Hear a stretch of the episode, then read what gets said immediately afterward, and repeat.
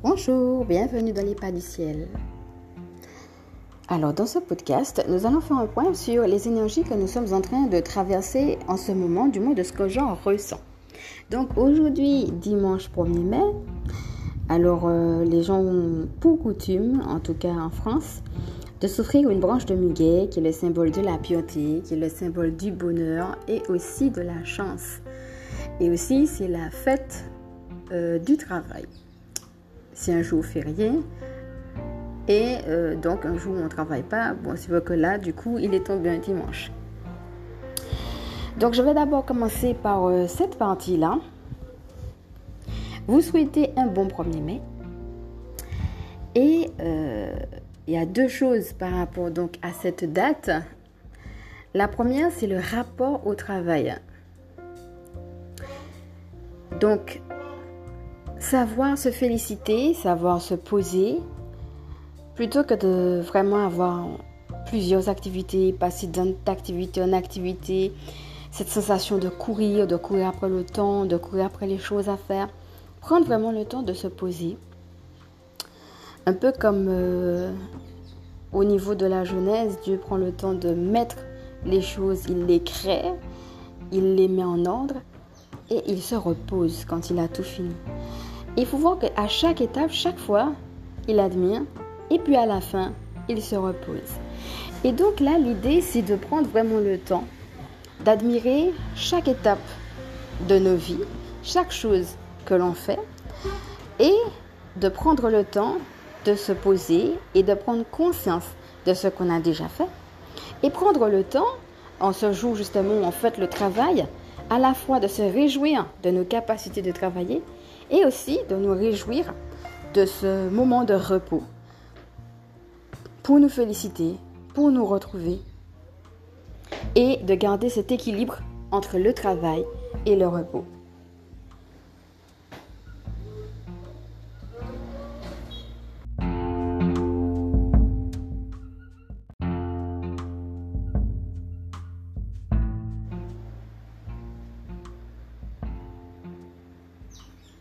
Dans un deuxième temps, il est considéré comme le jour de l'amour et de la fécondité. Alors comment vous parlent ces mots? Amour, fécondité. Comment ça vient vous rejoindre, vous, dans votre vie? En ce 1er mai où on fête ça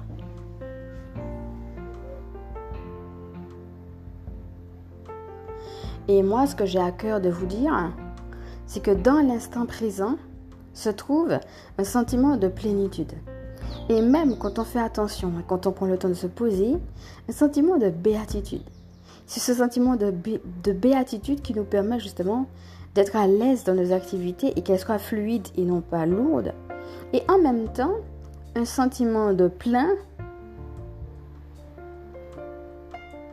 qui fait justement que plutôt que de regarder aux choses qui ne vont pas, plutôt que de regarder au manque. De toute façon, on a toujours besoin de courage pour dépasser les obstacles, mais en restant dans l'instant présent, on reçoit les intuitions dont on a besoin pour pouvoir le faire.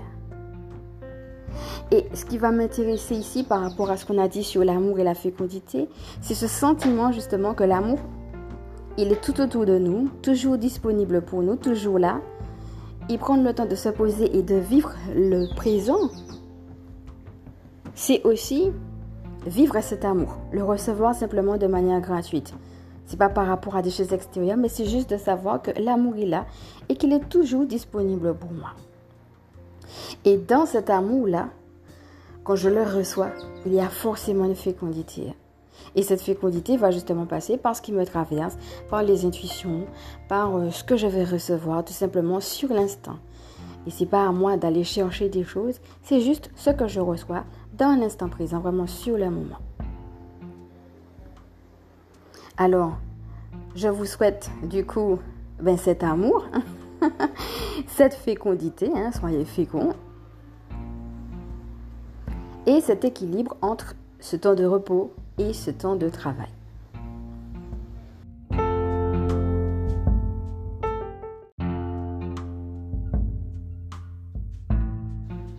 Donc n'hésitez pas par rapport au temps présent, au fait de revenir à soi, de revenir à son centre, à aller voir ce que j'avais déjà proposé comme astuce et comme mantra si cela vous intéresse par rapport à l'instant présent. Et j'aimerais aussi partager deux autres ressources avec vous. Parce que ce que je ressens, c'est de se recentrer, mais dans son cœur.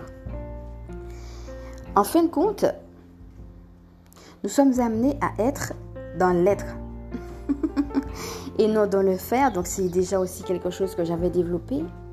Et c'est quelque chose qui a déjà commencé depuis un bon moment. Et moi, ce que je ressens, c'est que de plus en plus, les choses s'accélèrent. Il y a une accélération des choses. Comme si, à un moment donné, des choses que vous auriez pu prendre euh, beaucoup de temps pour les comprendre, il y a une énergie particulière qui descend et qui nous permet de comprendre ces choses-là assez rapidement. Et donc, cette accélération peut se faire, donc, qui se fait à deux niveaux. Euh, ça se fait au niveau de la compréhension des choses, mais aussi des expériences de vie. Comment on va être amené à expérimenter différentes choses de manière assez rapide qui peuvent nous bousculer pour qu'on puisse arriver à des conclusions qui vont justement amener à une prise de conscience dont on a besoin maintenant. Et donc cette accélération-là, à la fois ben, de ce qu'on reçoit euh, émotionnellement, ça peut venir nous bousculer, donc de ce qu'on ressent et en même temps de ce qu'on vit, peut provoquer euh, de grandes fatigues et des maux même parfois physiques. Donc, d'un côté, il y a cette accélération et en même temps, pour pouvoir intégrer les informations, vraiment ne pas hésiter à prendre ces temps de pause, mais même de repos physique dont vous avez besoin.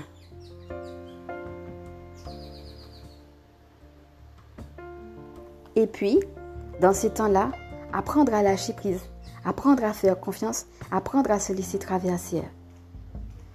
Et en se laissant traverser, voir comment en étant recentré dans notre cœur, forcément, les actions vont découler et forcément, ça va nous amener à l'action juste.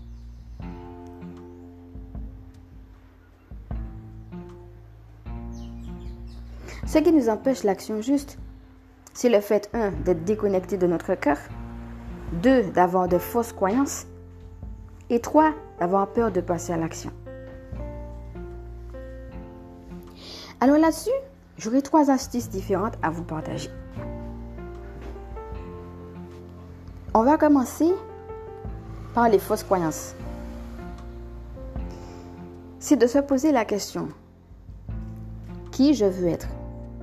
Comment vous voulez participer à ce nouveau monde?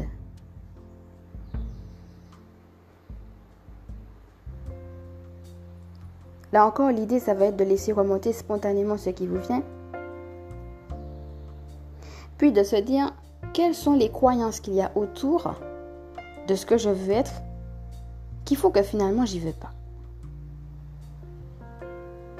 Et c'est ça qui va être justement un sujet de prière par rapport à l'équipe du ciel et au moi divin supérieur.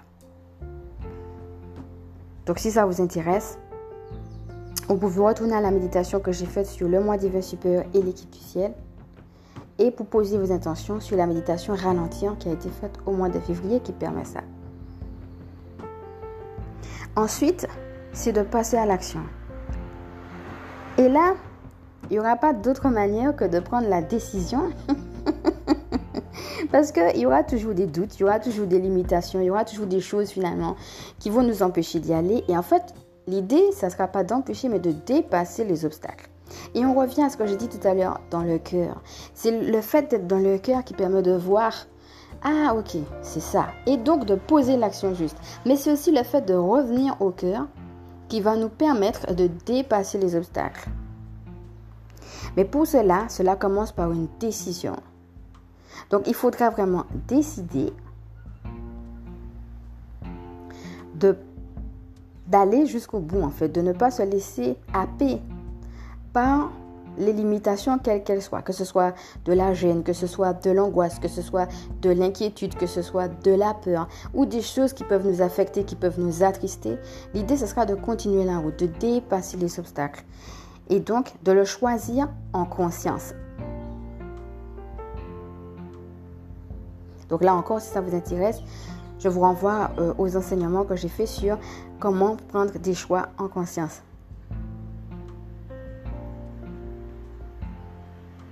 Et donc, aujourd'hui, j'ai à cœur de vous donner deux astuces en plus.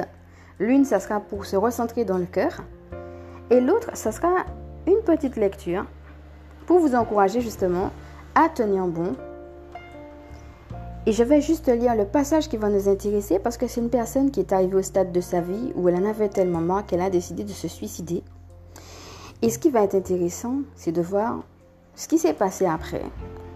Comment justement quand on est au plus bas et quand on ne sait plus où on en est,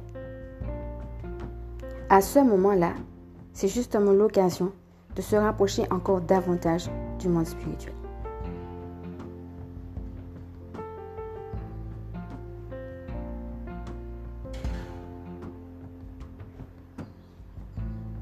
Mais avant tout, j'aimerais vous faire cet avertissement. Ce n'est pas parce que je partage des ressources avec vous que je suis forcément d'accord avec tout ce que mes collègues font ou disent. Et c'est important pour moi de le dire, que vous gardiez vraiment votre discernement et que vous ne preniez que ce qui résonne en vous. Alors,